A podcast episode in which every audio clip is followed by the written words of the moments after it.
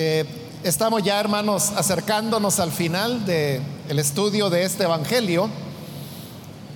Y vamos a leer los versículos que, que corresponden.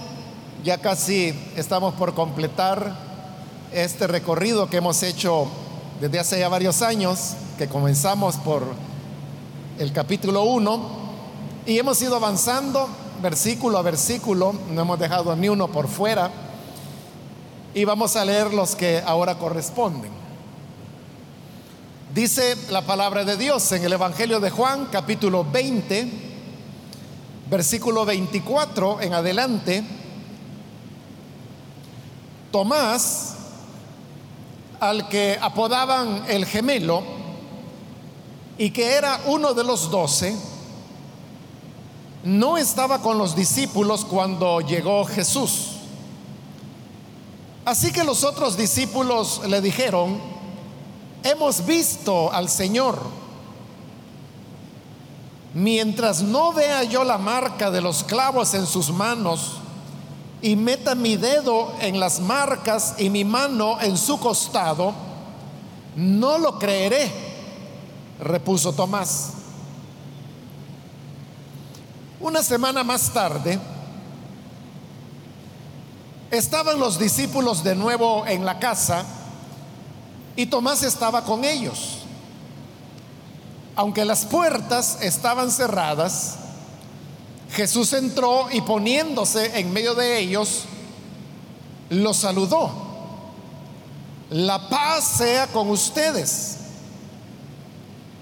Luego le dijo a Tomás, pon tu dedo aquí y mira mis manos acerca tu mano y métela en mi costado y no seas incrédulo, sino hombre de fe. Señor mío y Dios mío, exclamó Tomás, porque me has visto, has creído, le dijo Jesús.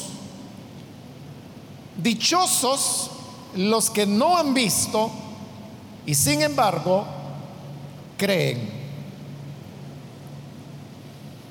Amén. Hasta ahí vamos a dejar la lectura. Hermanos, pueden tomar sus asientos, por favor.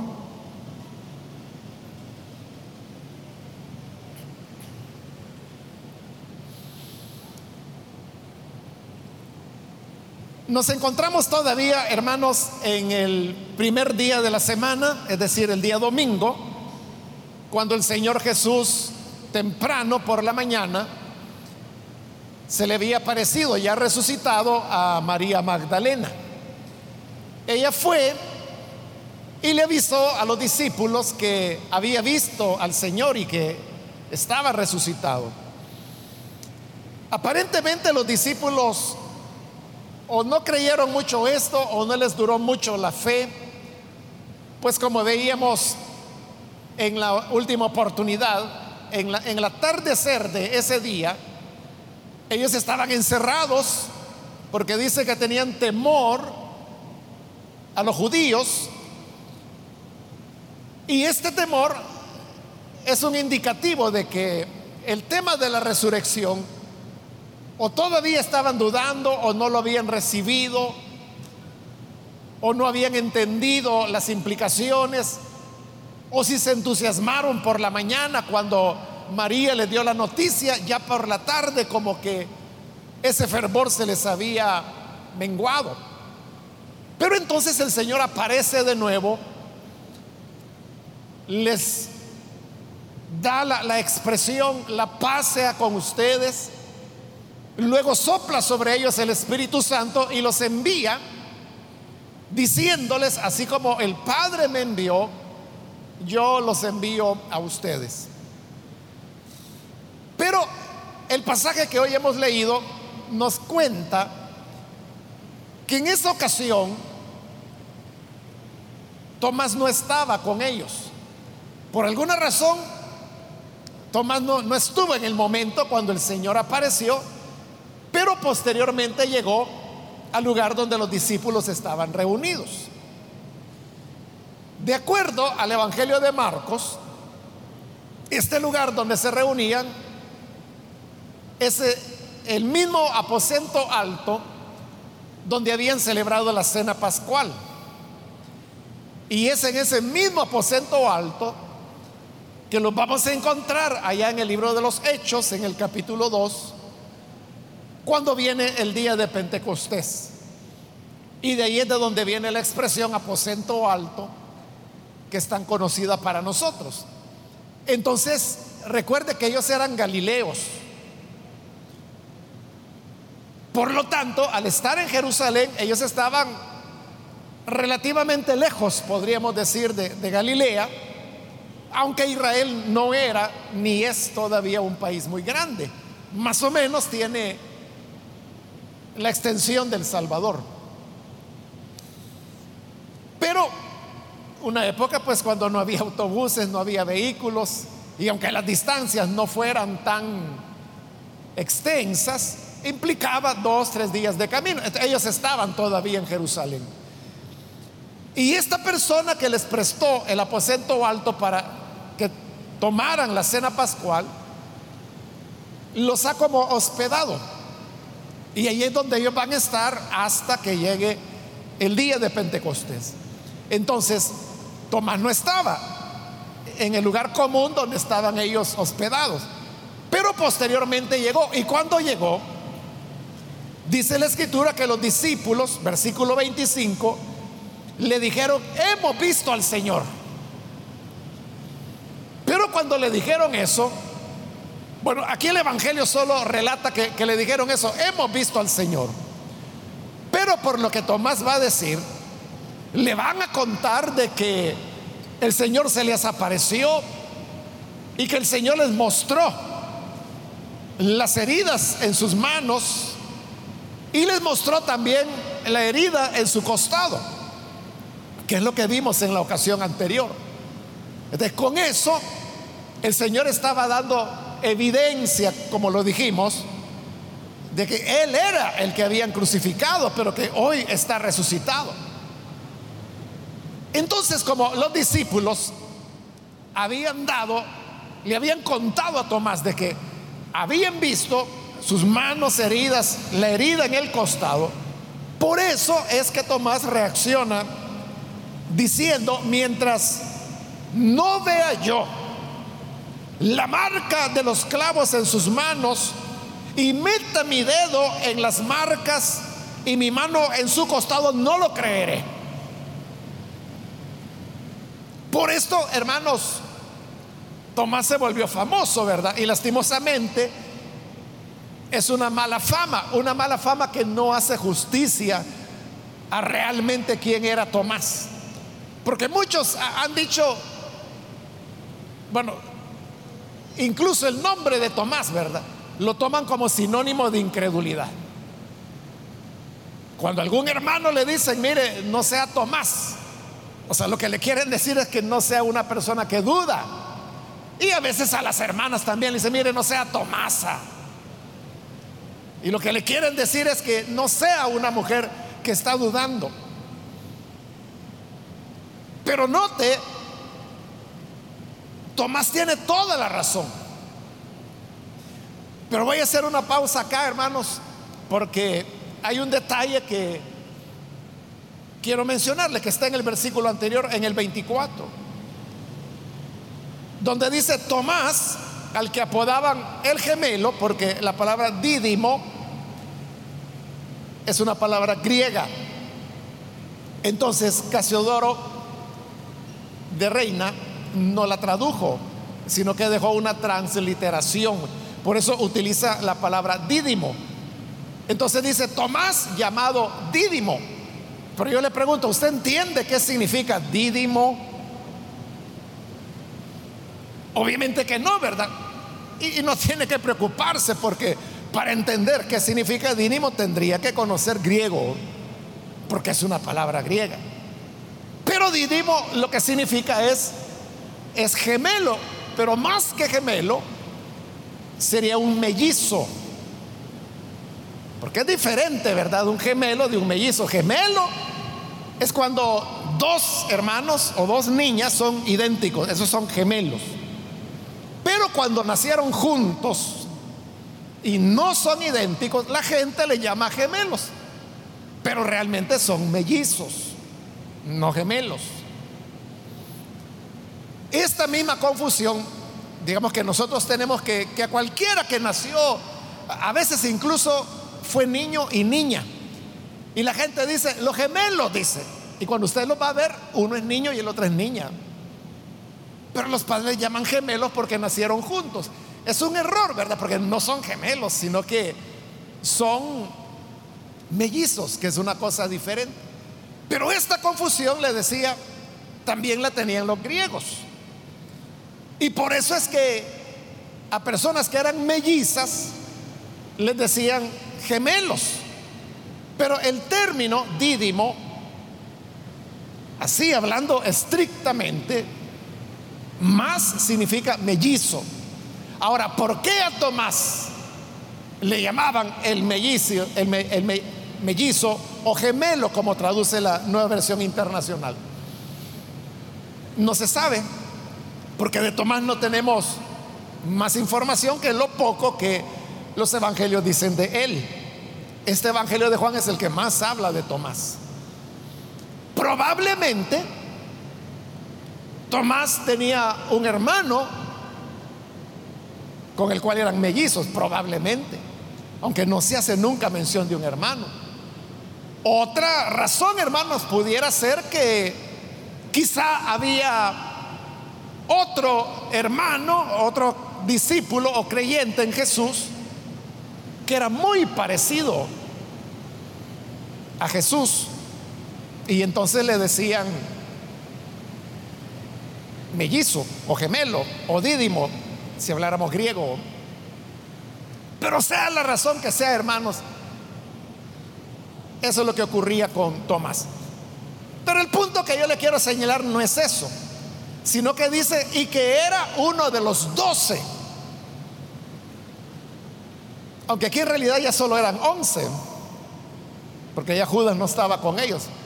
Pero los autores del Evangelio le siguen llamando doce porque esa era la tradición. Pero recuerde algo que hemos visto a lo largo de este Evangelio de Juan y es que las comunidades samaritanas, es decir, las iglesias de Samaria, que es donde se escribió el Evangelio de Juan,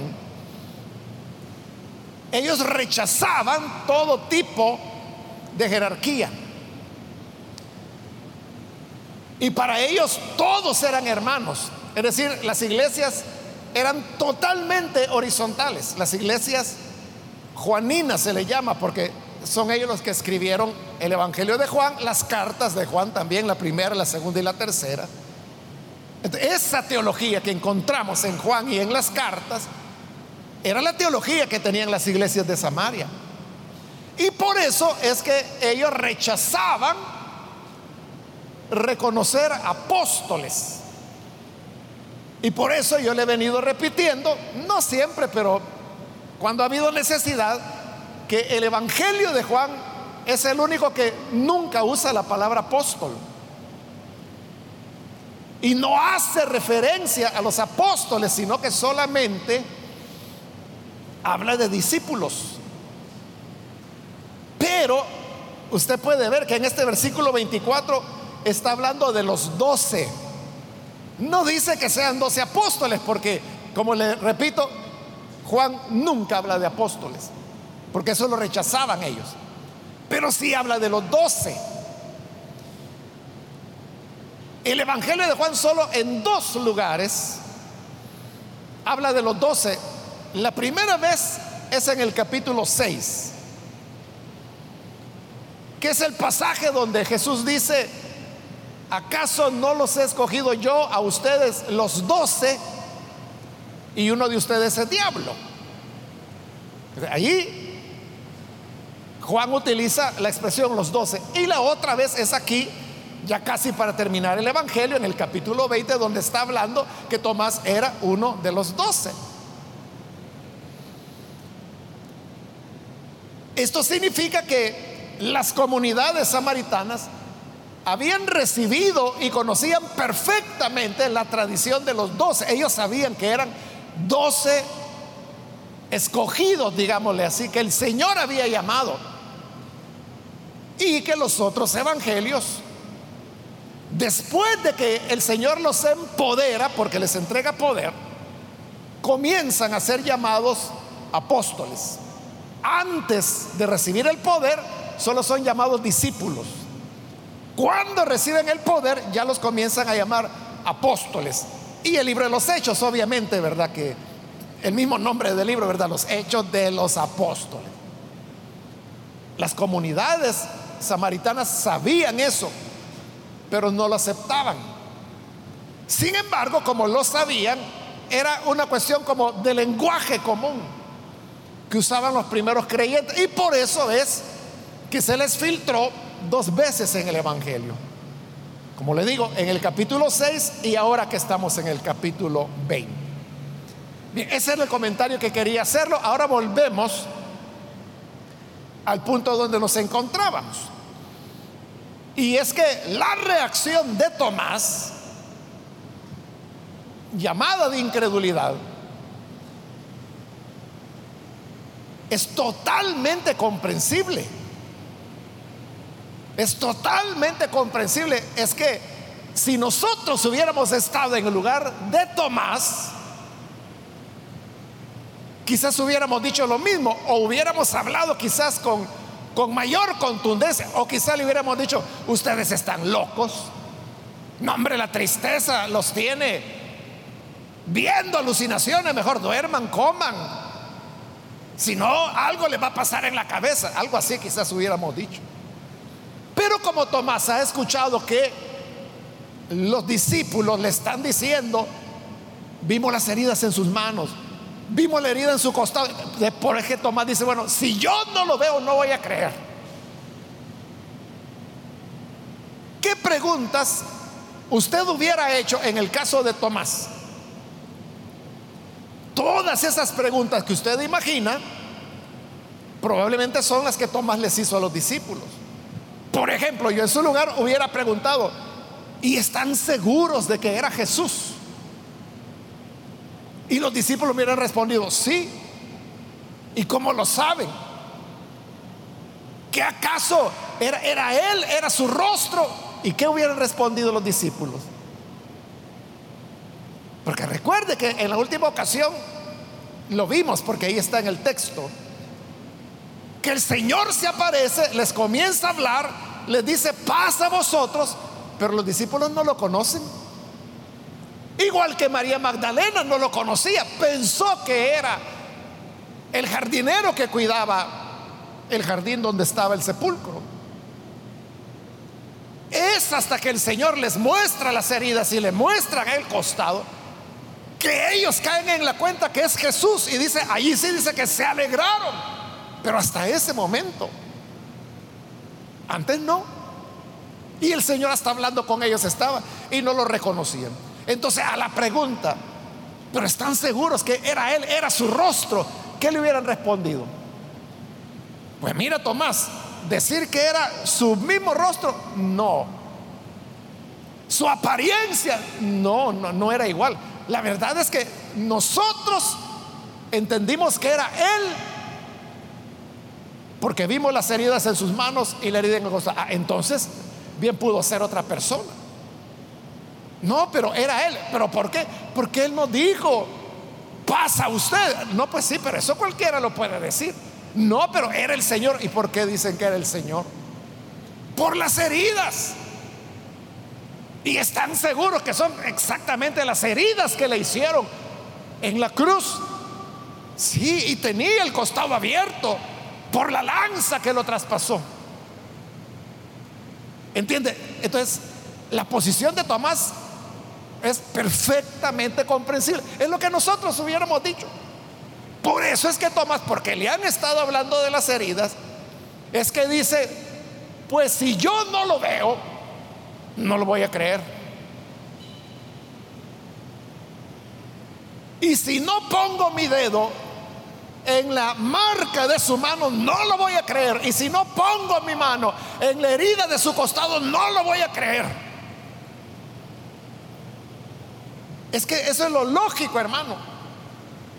Es como que si usted supiera que una persona murió y usted está seguro que murió porque hasta fue a enterrar a esa persona.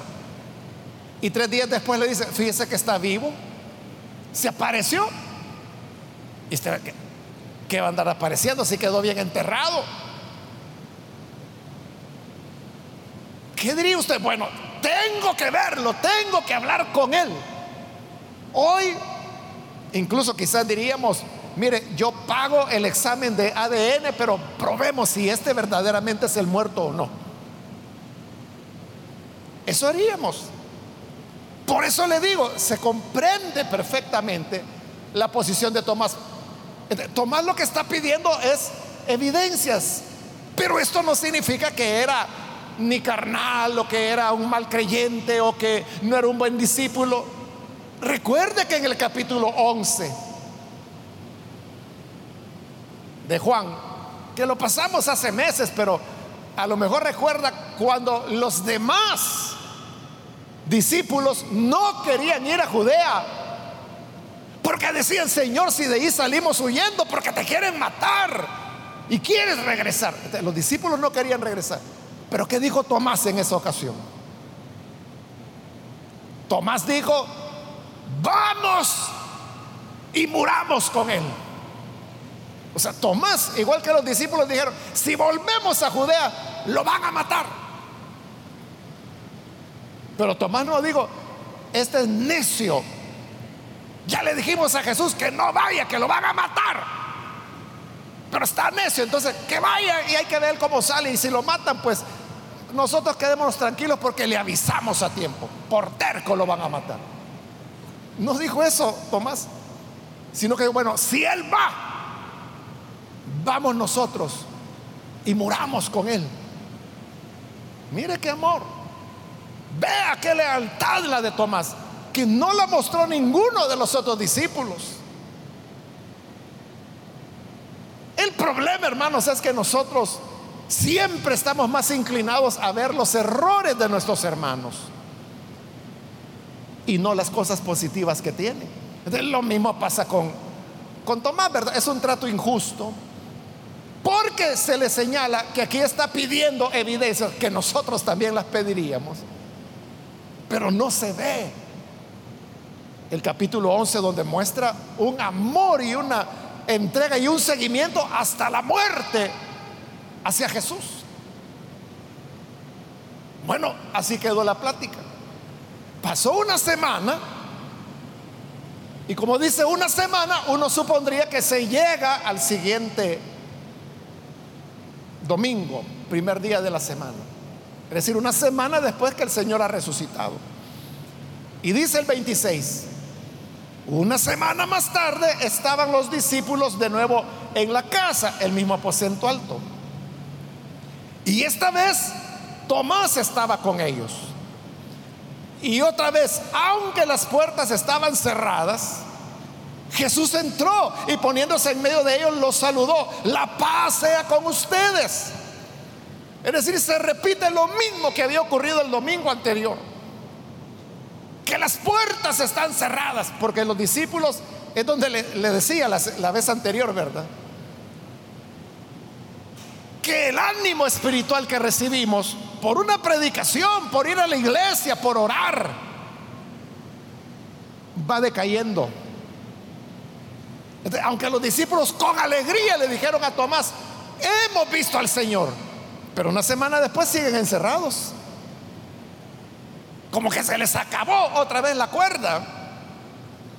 Otra vez el Señor aparece, aunque la puerta está cerrada, y no dice que entró por la puerta, simplemente aparece. Decíamos que esa es una evidencia del cuerpo glorificado. Y les dice lo mismo que les había dicho la semana anterior. La paz sea con ustedes. Que explicamos que era en dos sentidos. En primer lugar, paz, tengan paz. En el sentido de que ya no estén asustados, ya no estén preocupados de que, uy, ahí vienen. Los romanos, viene la policía, asustados. No, si yo ya resucité, todo poder me es dado en el cielo y en la tierra tengan paz, es decir, tranquilos. yo vivo, nada va a pasar, tengan paz. Ese es el primer sentido. El segundo sentido es paz, tengan paz con Dios. Porque el sacrificio ha sido completado, ya no hay más enemistad. Por la sangre de Cristo estamos reconciliados con Él.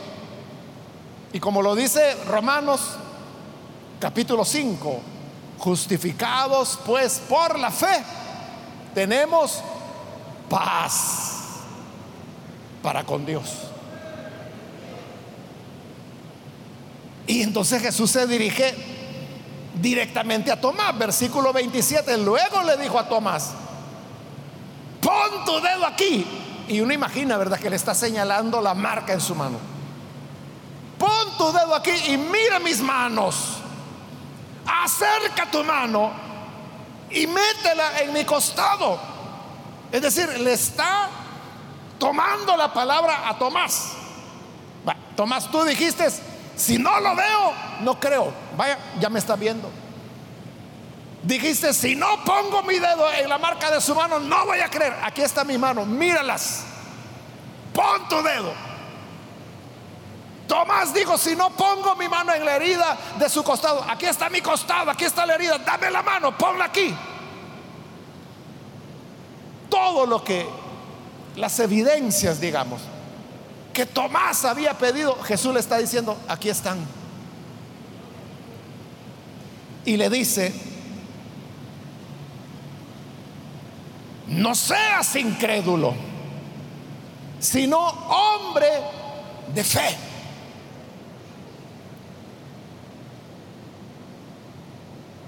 Y luego, cuando Tomás lo ve, Ve sus manos, que el Señor se las ha mostrado. Ve la herida en su costado. Ahí Tomás tiene como un, rompimiento. Y dice el versículo 28 que él exclamó y dijo, Señor mío y Dios mío. Esta manera de referirse a Jesús llamándole Señor y Dios es, hermanos, la declaración más contundente.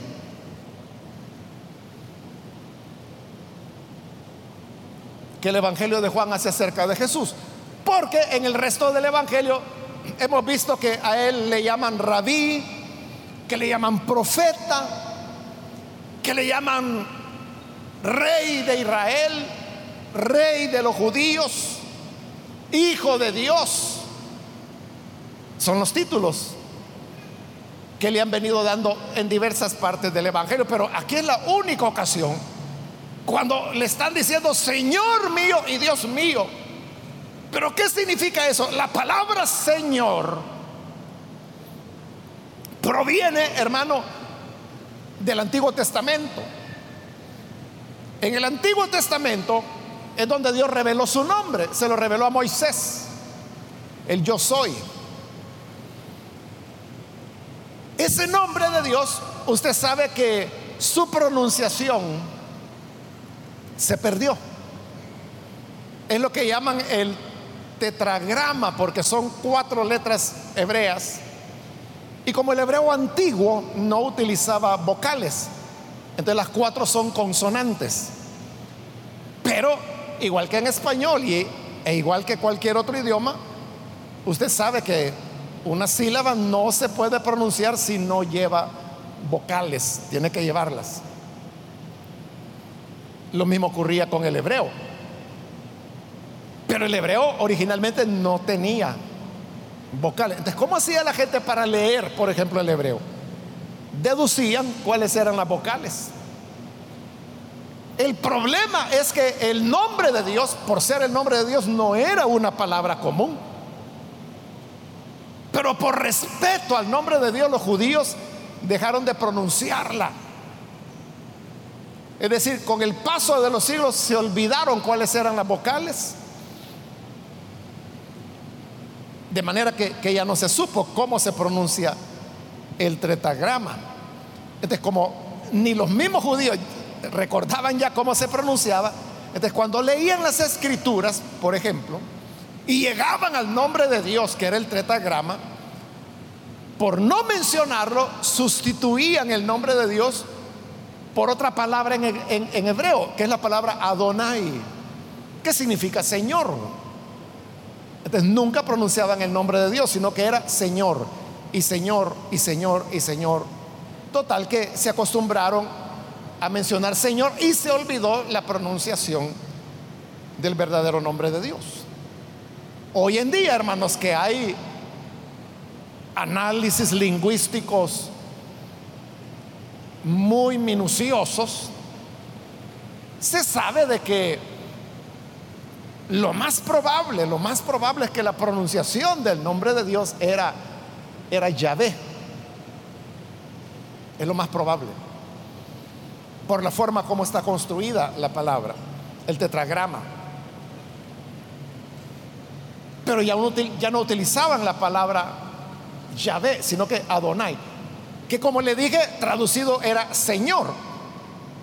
Adonai era en hebreo, pero cuando se hace la traducción al griego, que es la Septuaginta, las escrituras hebreas del Antiguo Testamento traducidas al griego. Entonces, como equivalente de la palabra Adonai, utilizan la griega Kyrios o Curios. Depende si usted adopta la pronunciación antigua del griego o la moderna. Pero ¿qué significaba Curios o Kyrios? Señor. Pero ese es el equivalente del nombre de Dios. Entonces, ¿qué está haciendo Tomás?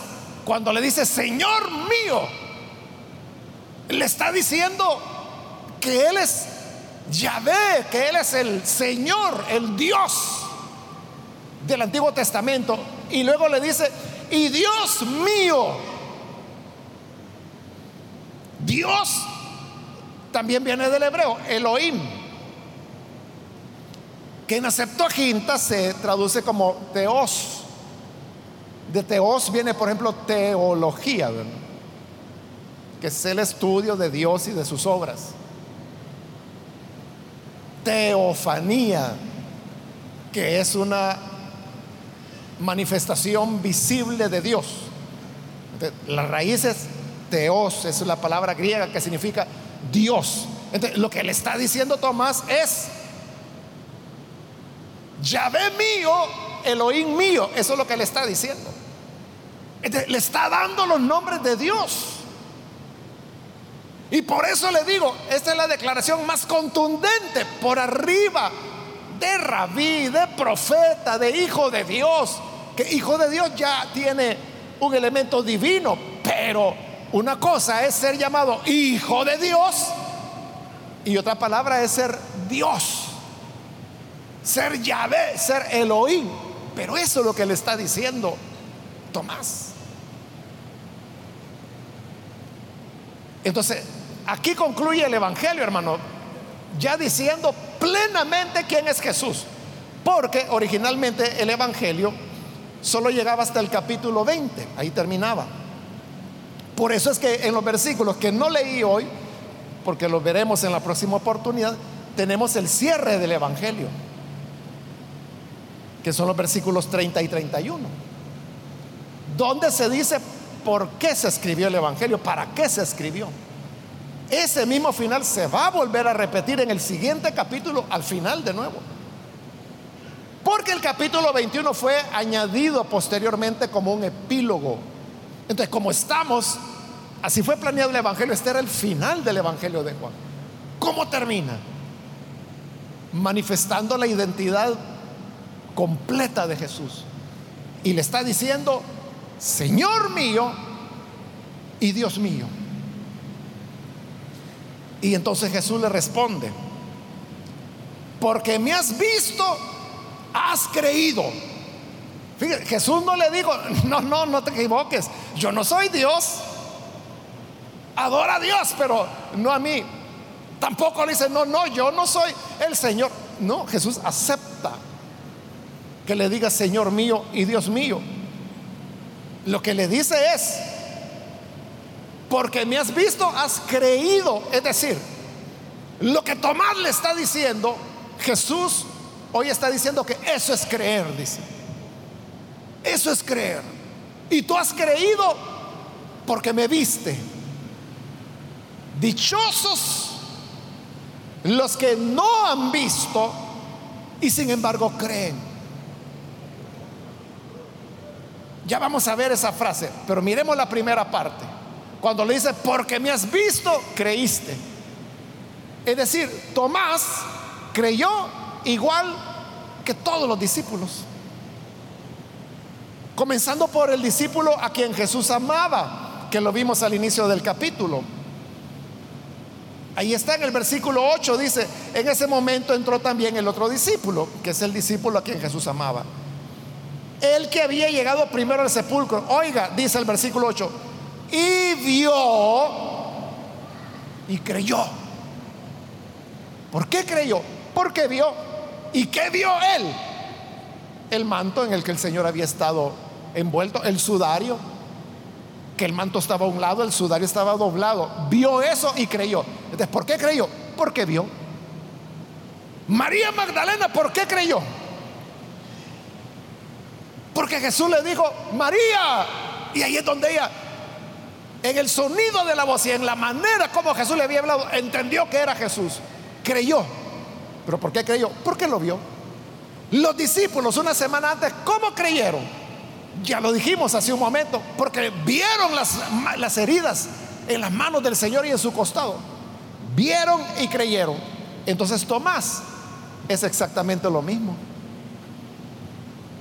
Lo que pasa es que a Tomás no le habían dado la oportunidad de ver. Por eso le digo, no es de que Tomás sea, o veámoslo de esta manera. Tomás era tan incrédulo como el discípulo amado, como María Magdalena y como los discípulos. Igual, no es que haya una incredulidad especial en, en Tomás. Es solo que él no había tenido la oportunidad de ver. Y Jesús ahora, digámoslo así, lo está felicitando porque le dice, has visto y has creído. Pero ahora le dice, viene una dicha mayor. Y es que serán dichosos, felices, los que no han visto y sin embargo creen. O sea, esos son esa fe es mayor aún. Esa es la fe que en su gran misericordia el Señor nos ha dado a cada uno de nosotros. Así es, hermano. Porque ninguno de nosotros, hermanos, podemos decir yo toqué el cuerpo del Señor o yo vi sus heridas. Ni como Pablo podemos decir que como a un último, el Señor se me apareció a mí. Y Pablo no está hablando de una visión, está hablando de un encuentro con Jesús resucitado. Eso no ha ocurrido con ninguno de nosotros. Y sin embargo creemos. Entonces, sin ver, creemos. ¿Usted cree que Jesús es el Señor? ¿Usted cree que Jesús es Dios? ¿Usted cree que Jesús resucitó? Y no lo hemos visto. Pero estamos creyendo exactamente lo mismo que ellos creyeron. Entonces, al llegar a este punto, fíjese, esas son las últimas palabras del Señor Jesús en el plan original del Evangelio de Juan, porque aquí termina el Evangelio de Juan. Solo queda el epílogo, que es el que viene en los siguientes dos versículos. Pero esas eran las últimas palabras. Dichoso el que sin ver creyó. Y eso es lo que va a remachar el epílogo cuando dice, muchas otras cosas hizo Jesús, pero estas se han escrito para que crean. Sin ver crean. ¿Qué es lo que ocurrió con nosotros? Que no vimos las heridas del Señor, no lo vimos caminando porque Él ya ascendió hace dos mil años y está sentado a la diestra del Padre. Pero leyendo las escrituras, leyendo el Evangelio de Juan, hemos creído. Entonces es una nueva época, hermanos, cuando nos movemos por medio de la fe. lo más importante en el momento actual es la fe. Es lo más importante. Y la fe, hermanos, llega en determinados momentos a tener tal valor que ya no importan las evidencias, porque uno ha decidido creer. Por ejemplo, le pongo un ejemplo. Si a mí me dijeran que, que Jesús no viene por segunda vez, que es mentira que Él, eso de que la sangre de Él perdona el pecado, que Él murió por nosotros, si me dijeran, mire, todo eso es mentira, y supongamos que me lo demuestran, me demuestran que todo es mentira, ¿sabe qué ocurriría? Yo seguiría siendo creyente y yo seguiría sirviendo a Jesús. Si me dijeran, no hay vida eterna, cuando usted se muera, ahí se acabó todo, volvemos al polvo, dejamos de existir. La muerte es la no existencia. Si me dijeran eso, yo seguiría predicando el Evangelio, seguiría creyendo en Él, seguiría esforzándome por imitar a Jesús. Es decir, no cambiaría nada. ¿Por qué? Porque yo he decidido creer. esa es la fe.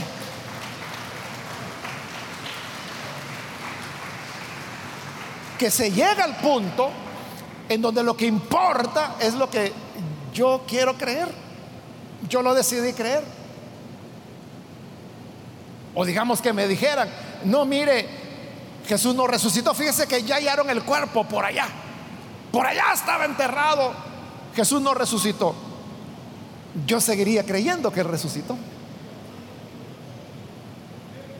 ¿Por qué?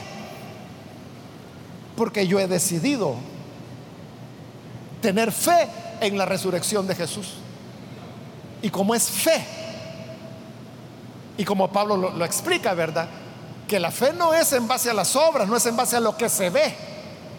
Porque lo que ya se ve, dice Pablo, ¿para qué esperarlo? Entonces ahí no hay fe. Pero yo he decidido creer. Entonces, aunque me dijeran, mire, aquí está el cuerpo, Nunca resucitó, todo el tiempo estuvo muerto. Ya le hicimos prueba de ADN y sí, es Jesús. Además ahí estaba el rótulo que dice Jesús Nazareno, rey de los judíos. Yo seguiría creyendo que él resucitó. Y aunque me dijeran, entonces usted es terco. No, no, no soy terco. Tengo fe. Y quiero seguir teniendo fe. Y seguiré teniendo fe en el Cristo resucitado.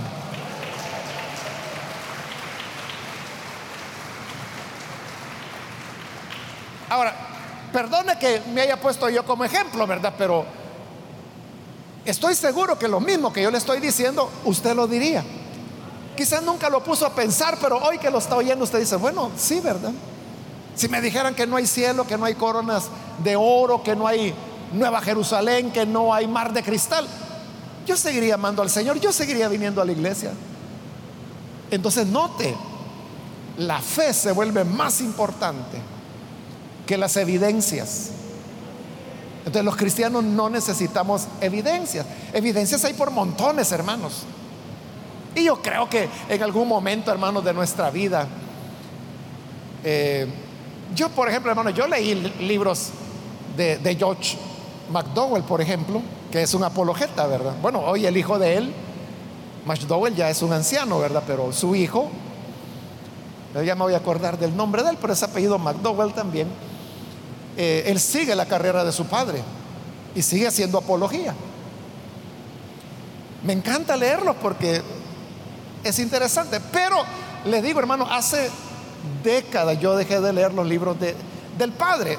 El hijo me ha interesado por ser el hijo, ¿verdad? Y yo digo, bueno, vamos a ver con qué sale el hijo, ¿verdad? Y, hay cosas interesantes. Bueno, me he interesado en comprar un par de libros de él, del hijo, de George McDowell.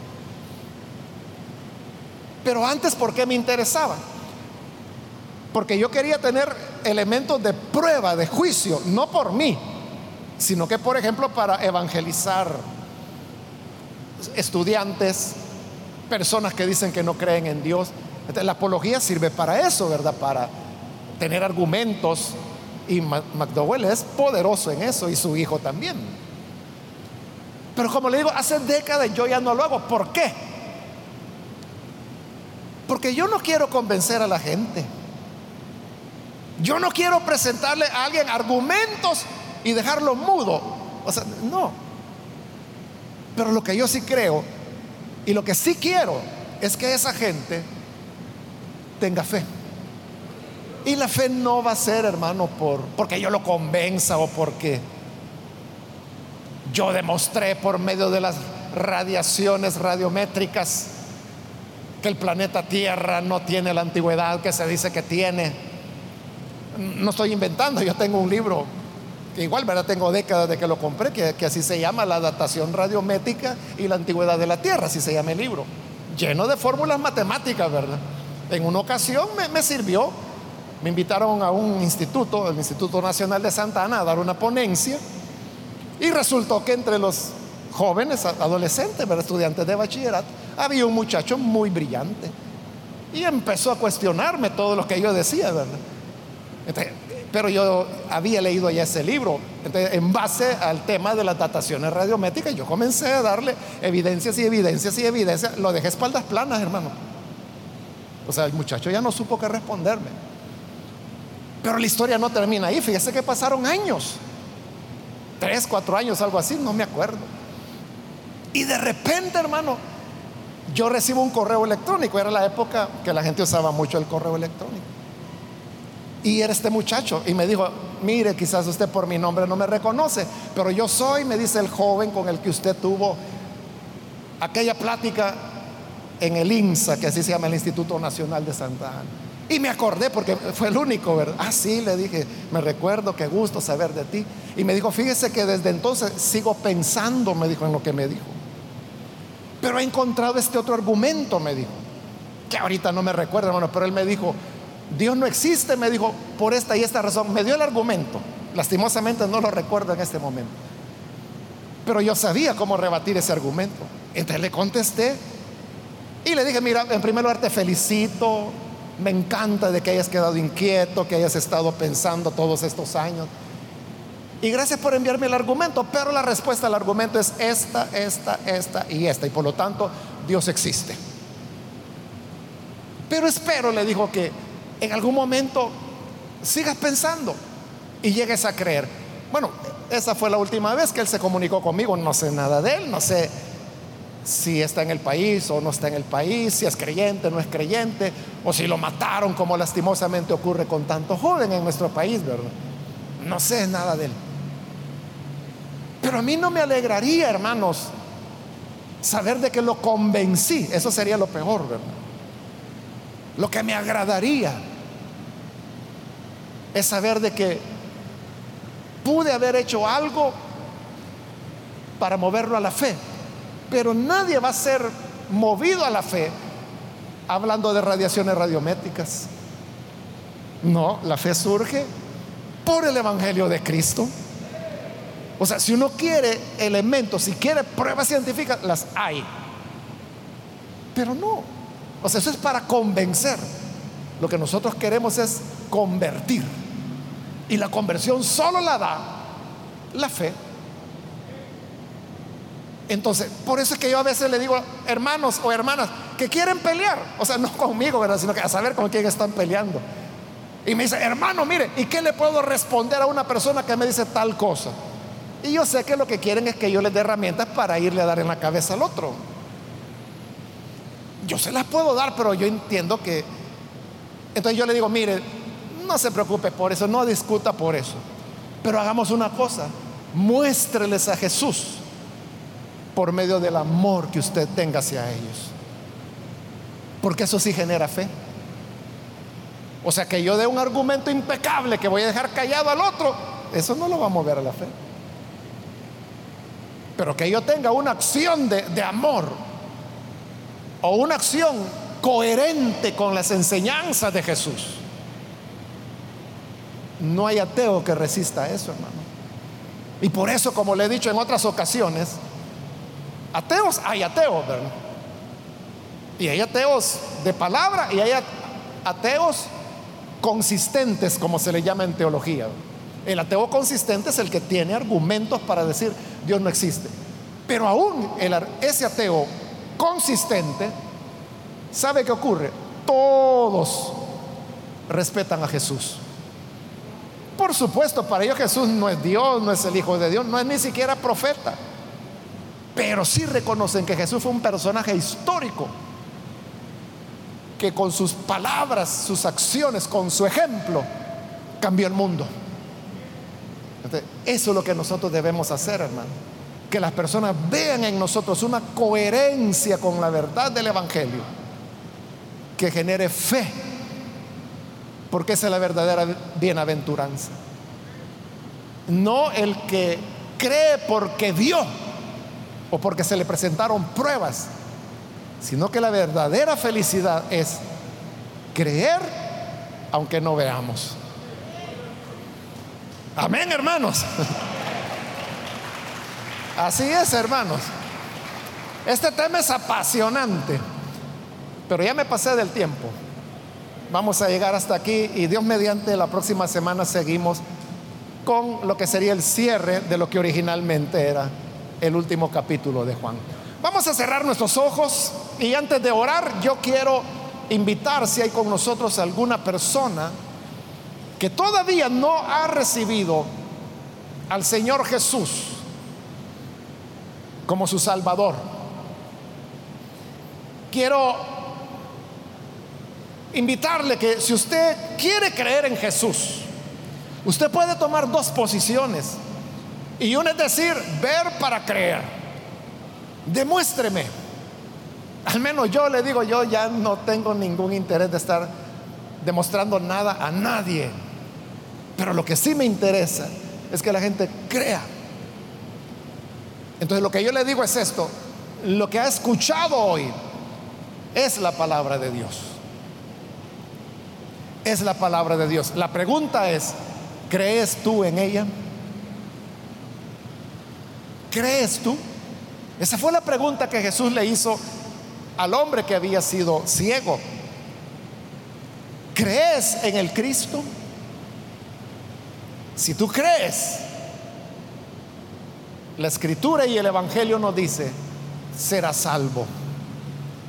Quiero invitar entonces, usted quiere recibir a Jesús, póngase en pie por favor en el lugar donde se encuentra. Y con todo gusto vamos a orar por usted. ¿Hay alguna persona, algún amigo, amiga que ha entendido la palabra de Dios y ahora se da cuenta de la dicha de creer aunque no se haya visto? Póngase en pie entonces. Y con todo gusto vamos a orar por usted. ¿Hay alguna persona que lo hace? Póngase en pie en este momento.